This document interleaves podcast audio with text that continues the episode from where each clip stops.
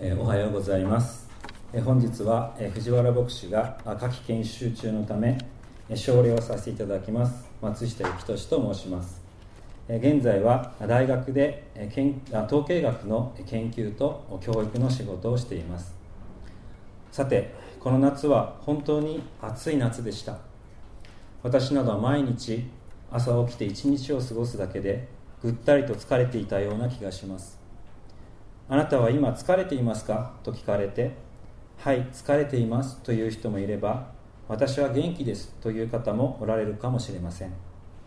皆さんはいかがでしょうか？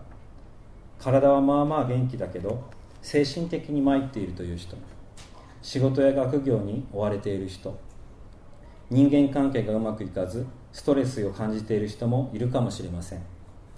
疲れの原因は様々です。今年の夏のように暑さで疲れることもありますし忙しさやストレスで疲れを覚えることもあります。学校の勉強や仕事子育てで精一杯頑張っているのになかなか思うようにいかず疲れを覚えることもあります。あるいは学校や職場家庭の人間関係で疲れを覚えている人も少なくないと思います。また私たちはさまざまな悩みや課題といった重荷から自由であることもできないと思います。私たちは生きている以上病気になることがあります。また自分の大切な人が病気になってしまうこともあります。風邪のような小さなものでさえ体には大きな負担がかかります。しかしもっと大きな病気にかかる可能性もあります。病気から無縁でいられる人はいません。また私たちは皆人生のステージごとにさまざまな不安やストレスと直面します。試験に合格できるだろうか無事に就職できるだろうか結婚できるだろうか会社をクビにならずに済むだろうか老後はどうなるのだろうか仕事や恋愛結婚や家庭生活老いや死の問題は人生の中で大きな重荷になり得ます。皆さんは今どのような人生のステージでどのような疲れや重荷を抱えていらっしゃるでしょうか？そしてどのように対処しておられるでしょうか？もちろん人生なかなかうまくいっているという人もいらっしゃると思います。しかし私は疲れている。人生うまくいっていない。実実は参っている。誰かに話したい。弱音を吐きたい。そんな方々もいらっしゃると思います。聖書はこのような私たちに何と語っているのでしょうか？聖書はこのような私たちに私たちはさまざまな重荷を抱えながらもなお本当の休息を得ることができると語ります。今日お話ししたいことは本当の休息を得ること。それは可能であるということです。それではそれはどのようにして可能なのでしょうか？今日の聖書箇所から共に考えてみたいと思います。マタイの福音書11章28節から30節までです。すべて疲れた人重荷を負っている人は私のところに来なさい。私があなた方を休ませてあげます。私は心優しくへり下っているからあなた方も私のくびきを追って私から学びなさい。そうすれば魂に安らぎがきます。私のくびきは追いやすく私の荷は軽いからです。以上です。本当の休息を得ることはどのようにして可能か。第一にそれはイエス様のところに来ることによってです。この箇所はとても有名な箇所です。町の教会の玄関に聖書の言葉が書かれていることがありますが皆さんもこの箇所が書かれているのを見たことがあるかもしれません。しかし今回この奨励をさせていただくことになりこの箇所を読み返して一つ気づかされたことがありました。それはこのわずか3節の中に何度も出てくる言葉があるということです。それは私という言葉です。イエス様ご自身のことです。この言葉がこの同じ言葉がこの短い言葉の中になんと7回も出てくるのです。皆さんも今一度この聖書の箇所を読んでみてください。すべて疲れた人重荷を負っている人は私のところに来なさい。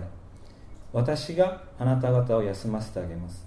私は心優しくへり下っているからあなた方も私のくびきを追って私から学びなさい。そうすれば魂に安らぎがきます。私のくびきは追いやすく私の荷は軽いからです。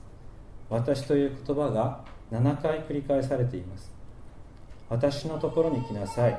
私があなた方を休ませてあげます。この箇所を読んでまず分かることは聖書が私たちに語っていることとは本当にシンプルにイエス・キリストのところに来なさいということだということです。そしてその時イエス・キリストが私たちを休ませてくださる。これが聖書の約束だということです。なぜイエス・キリストなのでしょうか？なぜ他の誰かや何かではなくイエス・キリストが私たちを休ませてくださるのでしょうそのように思われる方も多くいらっしゃるかもしれません。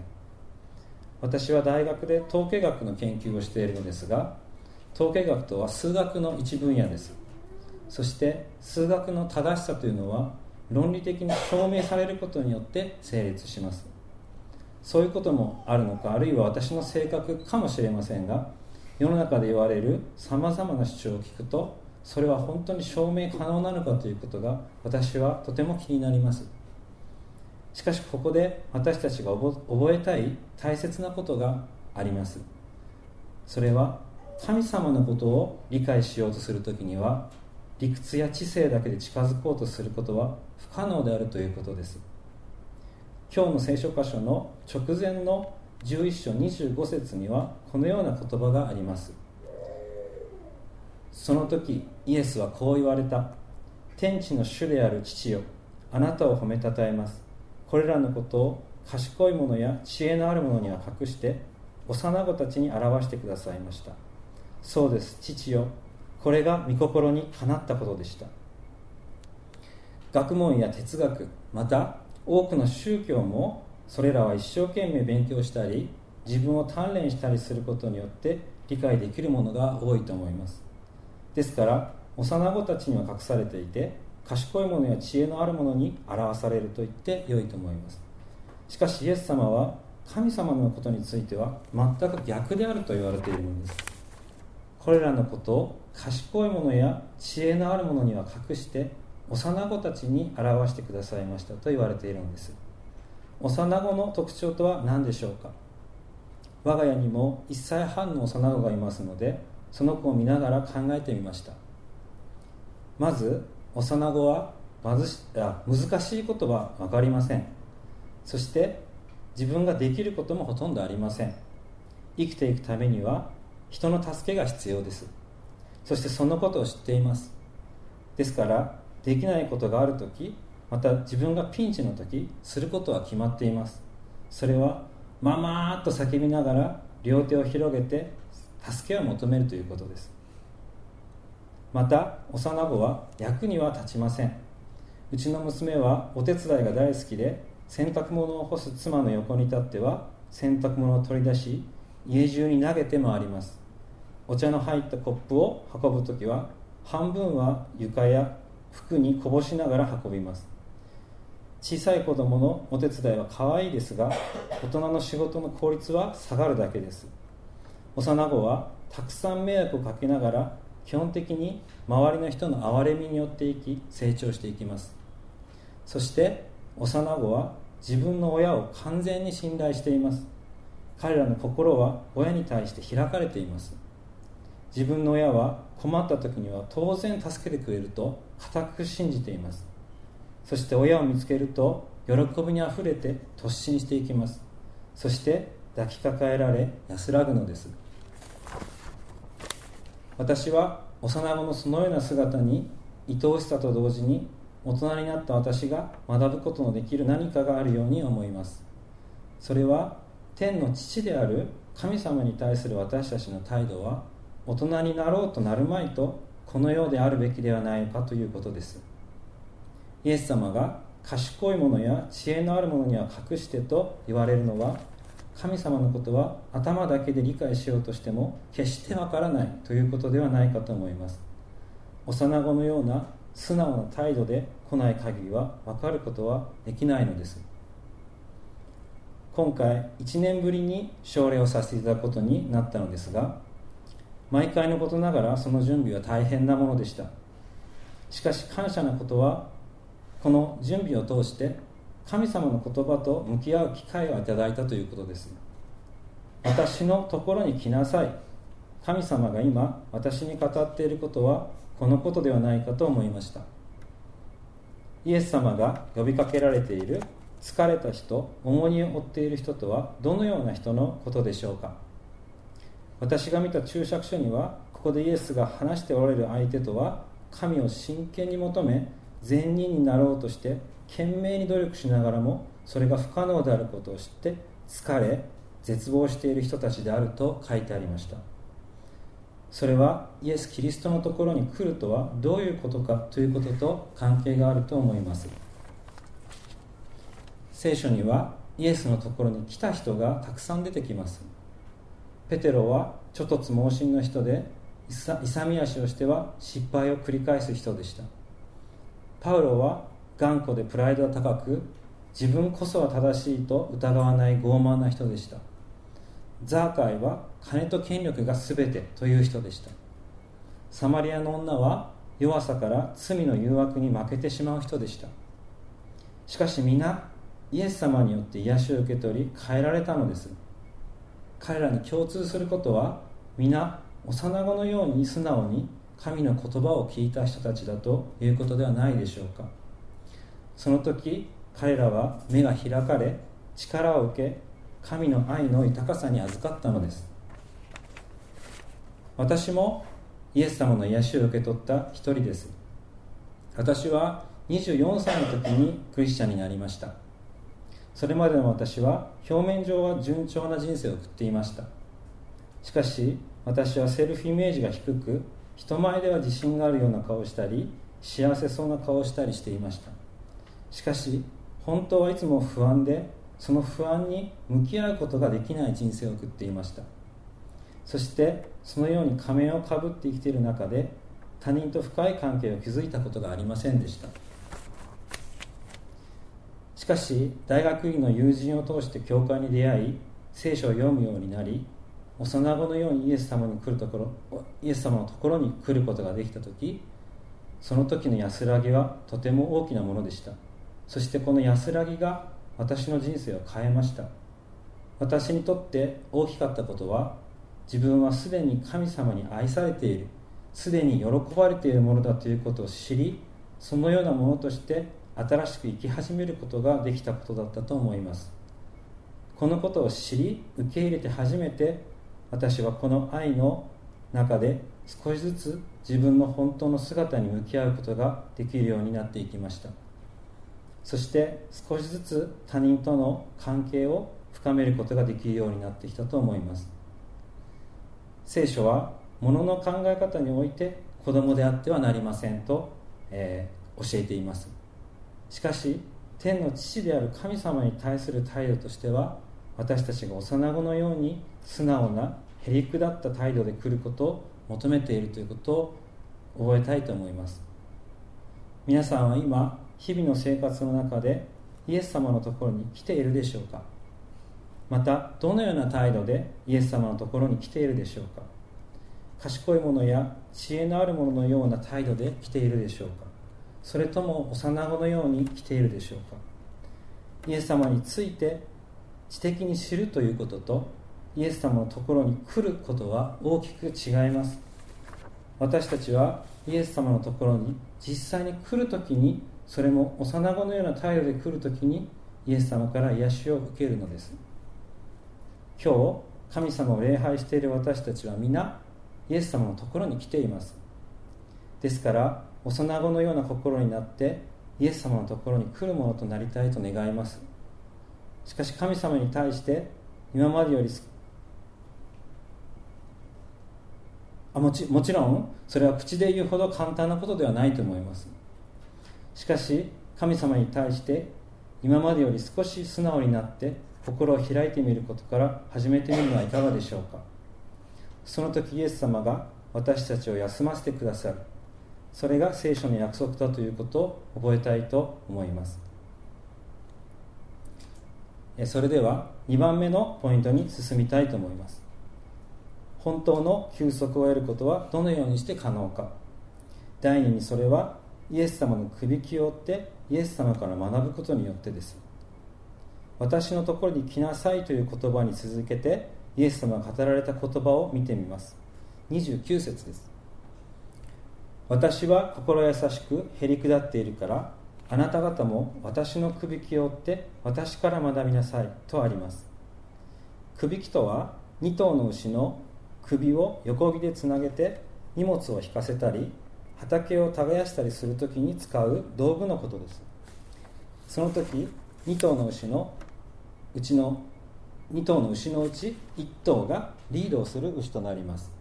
もう1頭はただついていきます。イエス様が私があなた方を休ませてあげますと言われてすぐに私のくびきを追いなさいと言われているのは不思議というか意外というか私としては、えー、もう少しゆっくりしてもいいのではと思わせるような言葉でした。しかし一つ思わされたことはこれはイエス様が私たちを癒しに導く時のやり方だということです。聖書にはイエス様が人を癒した時の物語がたくさんあります。例えばヨハネ福音書の5章にはイエス様が38年間病気にかかってきた人を癒した時の話があります。そこにはこのようにあります。病人は答えた。主よ私には水がかき回された時池の中に私を入れてくれる人がいません。行きかけるともう他の人が先に降りていくのです。イエスは彼に言われた。起きて床を取り上げて歩きなさい。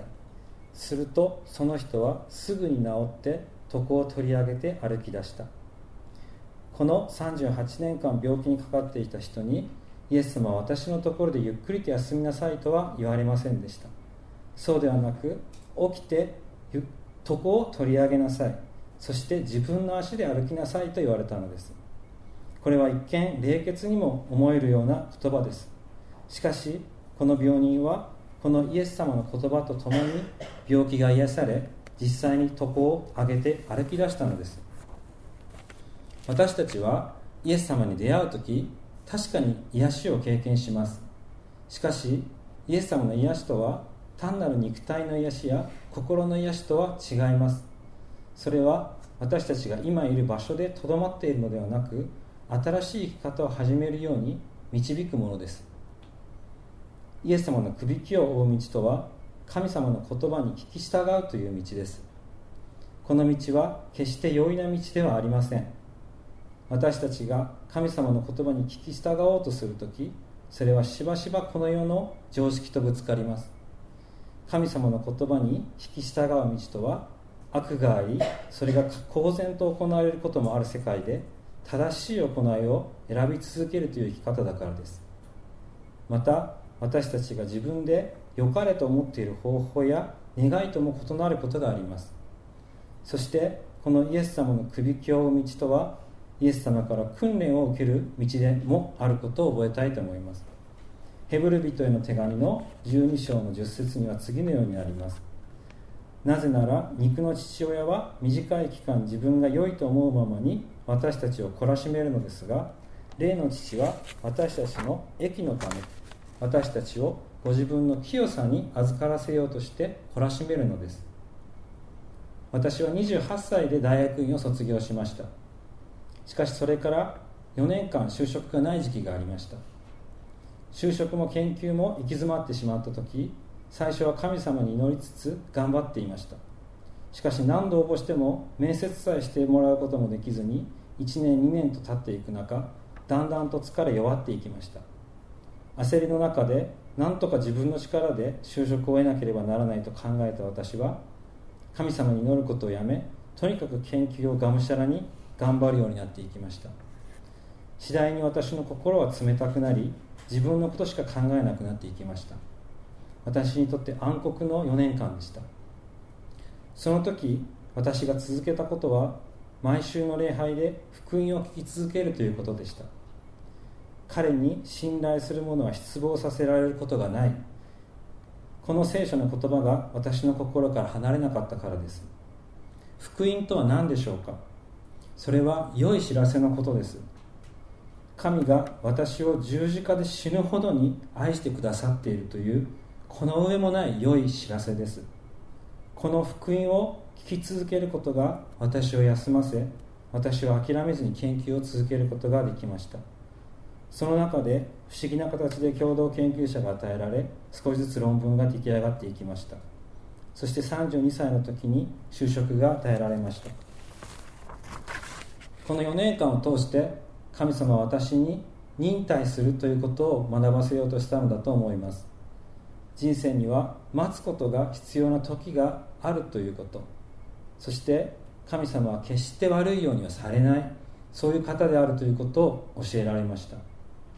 神様は私たちがイエス様のくびきを追いながらも歩むことを通して一歩ずつ成長するように導いてくださる方です。プレッシャーや焦りの中では神様に従うより自分のやり方でやった方が良いのではないかという思いが出てくる私たちです。そして実際にイエス様のくびきから迷い出てしまい自己中心的な生き方に戻ってしまうのが私たちの現実であるかもしれません。しかし何度失敗してもその度にイエス様のところに戻りイエス様のくびきを追い直すものとなりたいと願います。今日のイエス様の言葉は全ての疲れた人重荷を負っている人に対する約束だということを覚えたいと思います。全て疲れた人重荷を負っている人は私のところに来なさい。私があなた方を休ませてあげます。イエス様は全ての疲れた重荷を負った人を招かれているのです。私たちがイエス様のところに来るときその時のイエス様の眼差しは100%例外なく憐れみだということを覚えたいと思います。それは宝刀息子を迎えた時の父の眼差しでありイエス様のことを三度知らないと言ってしまったペテロに対するイエス様の眼差しと同じ眼差しだということを覚えたいと思います。今日の箇所の最後の30節ではイエス様は私のくびきは追いやすく私の荷は軽いからですと言われています。ここで言われている追いやすいという言葉は私たちの体にぴったり合っているという意味なのだそうです。私は今データを用いて新しい政策や制度が社会にどういう影響を与えるのかという、えー、方法を研究する開発する研究に取り取り組んでいます。私には研究の道が自分に本当に向いているのか分からず葛藤した時期が長くありました。今も毎日ひたすら計算を繰り返しながら何も結果が得られなかったりそのような中他の研究者のすごい研究を目の当たりにすると焦りと絶望感がこみ上げてくることもあります。しかし一つ言えることは私にはこの地道な計算と研究の道が楽しいということです。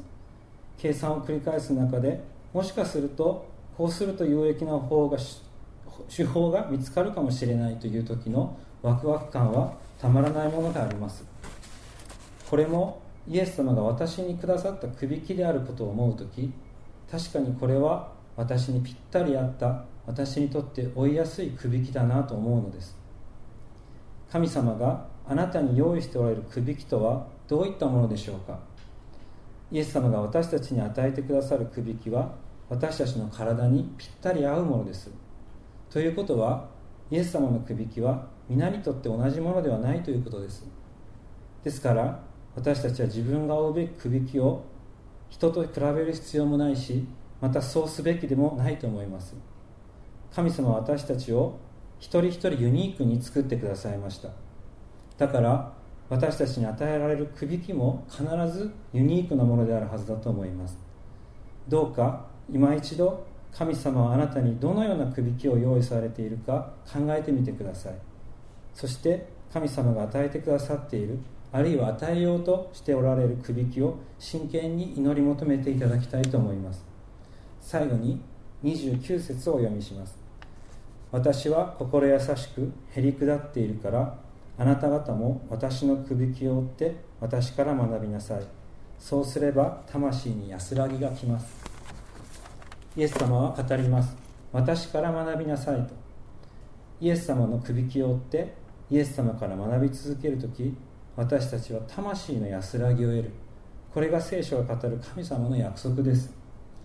イエス様のもとに集いこの方が私たち一人一人に与えてくださるくびきを追いながら学び続ける私たちでありたいと思います。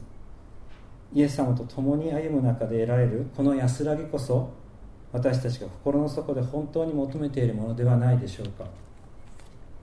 へりくだり恵みを恋したいながら幼子のように素直な態度でイエス様のもとに行きましょう。